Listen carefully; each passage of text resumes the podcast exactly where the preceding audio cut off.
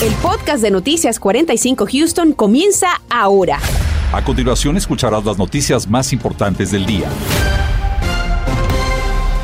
Esta tarde de martes gozamos de una pequeña tregua de las condiciones frías que nos han acompañado durante el inicio de este año, pero los residentes del condado Harris están viviendo literalmente bajo el crecimiento exponencial de los casos de contagio de COVID-19.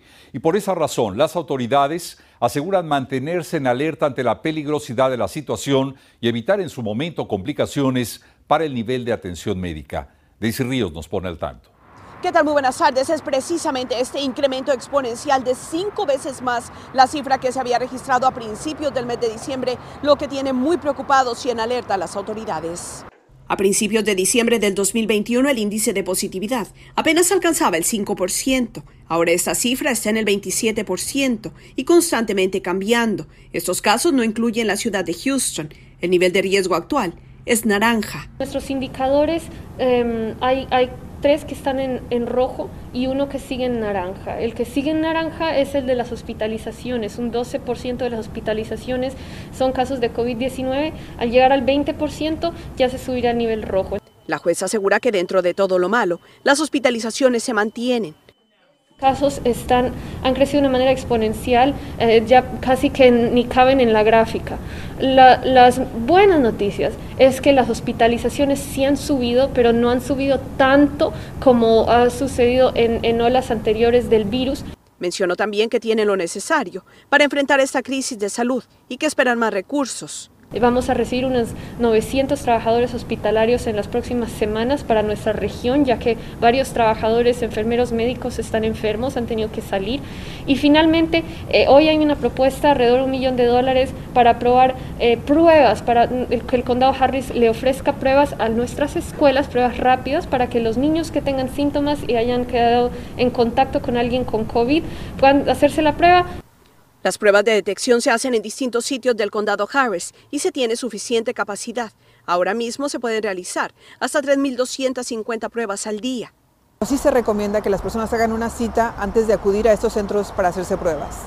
Eh, pueden llamar al 832-927-7575 para ver en dónde pueden realizarse una prueba o si necesitan vacunarse, no necesitan hacer una prueba para ir a vacunarse y e, es el número eh, a marcar para saber cuál es el sitio más cercano, es el 832-927-8787. Si usted necesita obtener más detalles, más información para hacer una cita y realizarse el examen de detección de coronavirus, visite el sitio readyharris.org y también descargue la aplicación de Noticias 45. Reporto para Noticias 45, Daisy Ríos. Mientras tanto, el panorama en Galveston luce de la siguiente manera. Según nos informa el Departamento de Salud de la ciudad, se han reportado 734 nuevos casos y 59 personas recuperadas. Ratifican una vez más que la recomendación para la comunidad es vacunarse si es que aún no lo han hecho, además de hacerse la prueba de detección y quedarse en casa si se enferma. También el uso de la mascarilla, el lavado constante de manos, entre otras medidas de salubridad. Y también los Centros para el Control y Prevención de Enfermedades dieron a conocer sus nuevos protocolos de cuidado y vacunación para quienes han utilizado las dos dosis de la vacuna Pfizer. Entre otros puntos, es importante que quienes ya recibieron dos dosis se apliquen el refuerzo cinco meses después y no seis meses después como estaba previsto. No hay ningún cambio para quienes recibieron dosis de Moderna o de Johnson Johnson. Y también estos mismos Centros de Control y Prevención de Enfermedades han recomendado a los padres de familia que los menores de entre 5 y 11 años de edad reciban su dosis de refuerzo 28 días después de la segunda vacuna de Pfizer.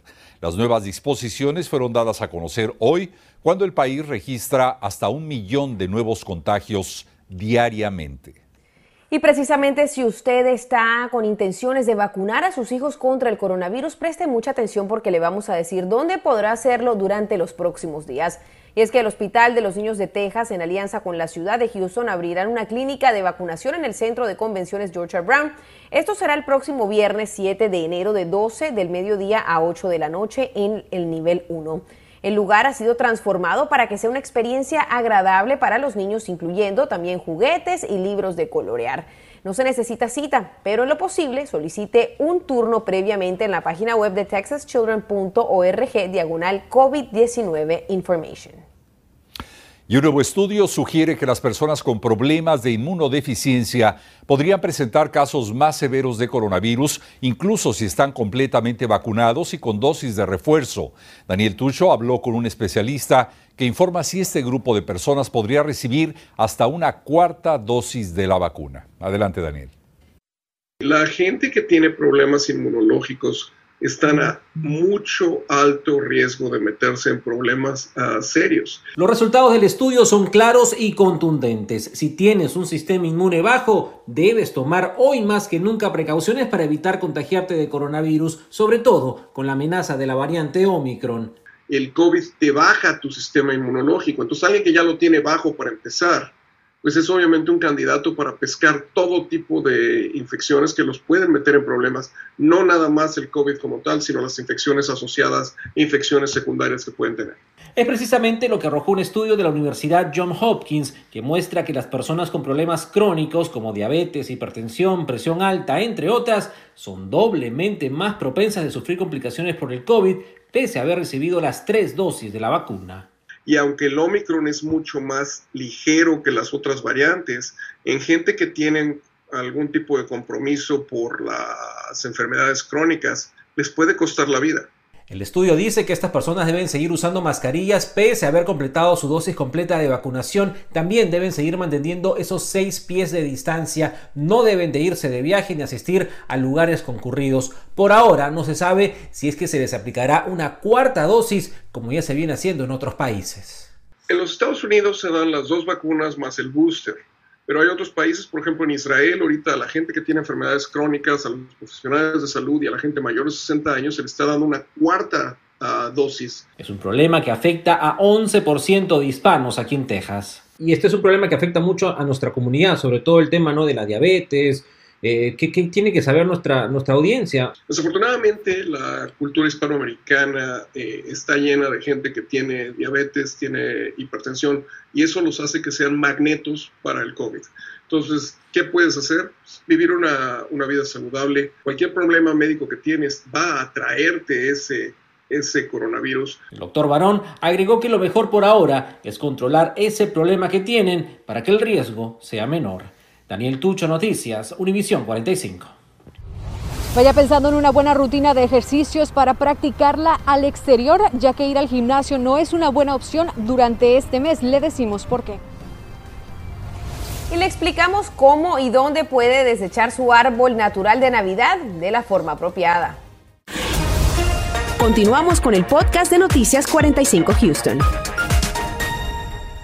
Y tome muy en cuenta lo siguiente porque continúan las cancelaciones de vuelo a diestra y siniestra como parte de las afectaciones por el surgimiento de casos de la variante Omicron del COVID-19. Tan solo hoy en el aeropuerto Intercontinental Bush se registraron un total de 69 cancelaciones, tanto de vuelos nacionales como internacionales. Por su parte, el aeropuerto Hobby registró un total de 42 retrasos y 27 cancelaciones.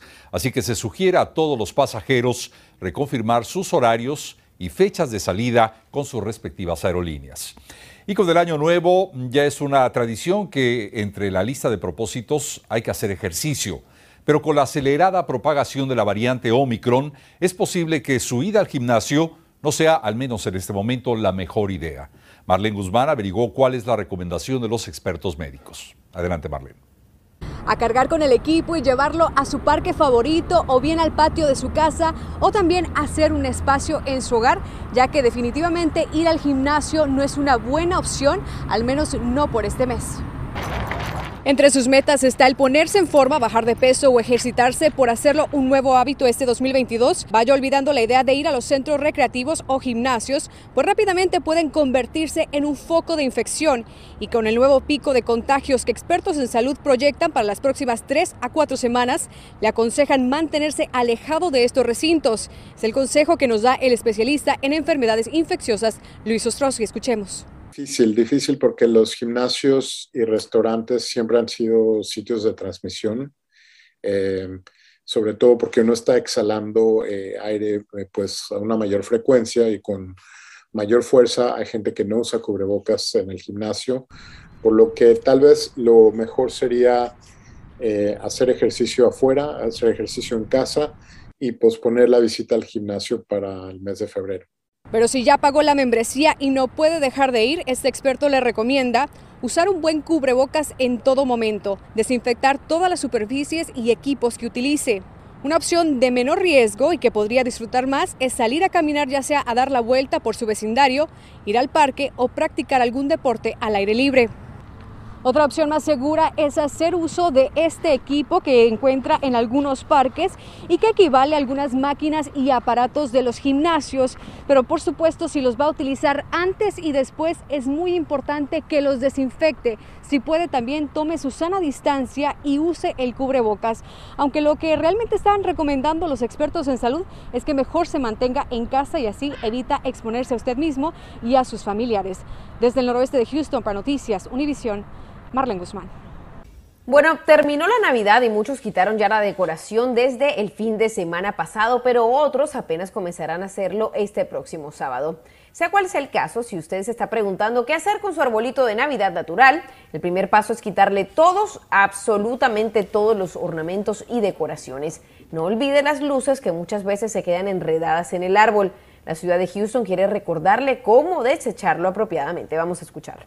Una de las cosas que pueden hacer es poner el árbol navideño en la curva de su casa afuera para que esté listo cuando pase la basura y lo recoja. Uh, si no agarran el día que pasa la basura, hay unos lugares en la ciudad que se pueden llevar los árboles también. Los lugares para desechar sus árboles son gratuitos y para conocer el más cercano a usted puede marcar al 311.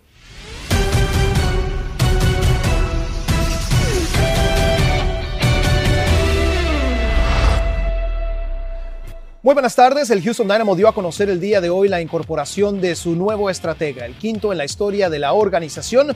Hablamos, por supuesto, acerca del brasileño norteamericano Paulo Nagamura, quien previamente estuvo vinculado al Sporting Kansas City 2, equipo de segunda división de esta organización dentro de la MLS. En conferencia de prensa, el uh, gerente general del equipo, Pat Onstad, presentó precisamente a este nuevo estratega, quien llega precisamente con la encomienda de llevar a este conjunto del Dynamo a sus épocas de gloria, a recuperar su eh, identidad y a tratar precisamente de retomar esa regularidad que tuvo en épocas pasadas. Para Nagamura, sin duda alguna, lo importante en estos momentos es tratar de no solamente retomar la identidad, sino también pues obviamente de aprender y de utilizar los ejemplos de entrenadores como Bruce Arena y Peter Vermes para poder hacer cosas grandes con la institución.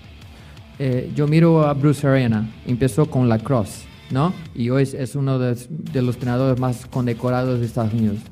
Peter Vermees, lo mismo. Su primer trabajo fue Sporting Kansas City y hoy es uno de los mejores entrenadores uh, del MLS. Muchos, entrenadores que eran asistentes y, son hoy entrenadores de MLS. Entonces, como decía antes, cada entrenador tiene su, su, path, cada entrenador tiene su manera de llegar y, para mí no es diferente. Yo tuve mi path y yo creo que, que he tenido condiciones de, de liderar, liderar este equipo a un equipo muy victorioso. Bueno, Nagamura tendrá escasas dos semanas para trabajar en lo que representa el concepto futbolístico de este equipo, ya que el conjunto local tendrá que iniciar sus exámenes físicos de preparación el 16 de este mes de enero. El equipo, por supuesto, estará jugando en Tucson a partir del 30 de este mes sus partidos de preparación rumbo a la temporada 2022. Lester Gretsch, Contacto Deportivo 45. Gracias Gastón, gracias Laura y así es como llegamos al final del noticiero. Gracias por haber estado con nosotros. Gracias por escuchar el podcast de Noticias 45 Houston.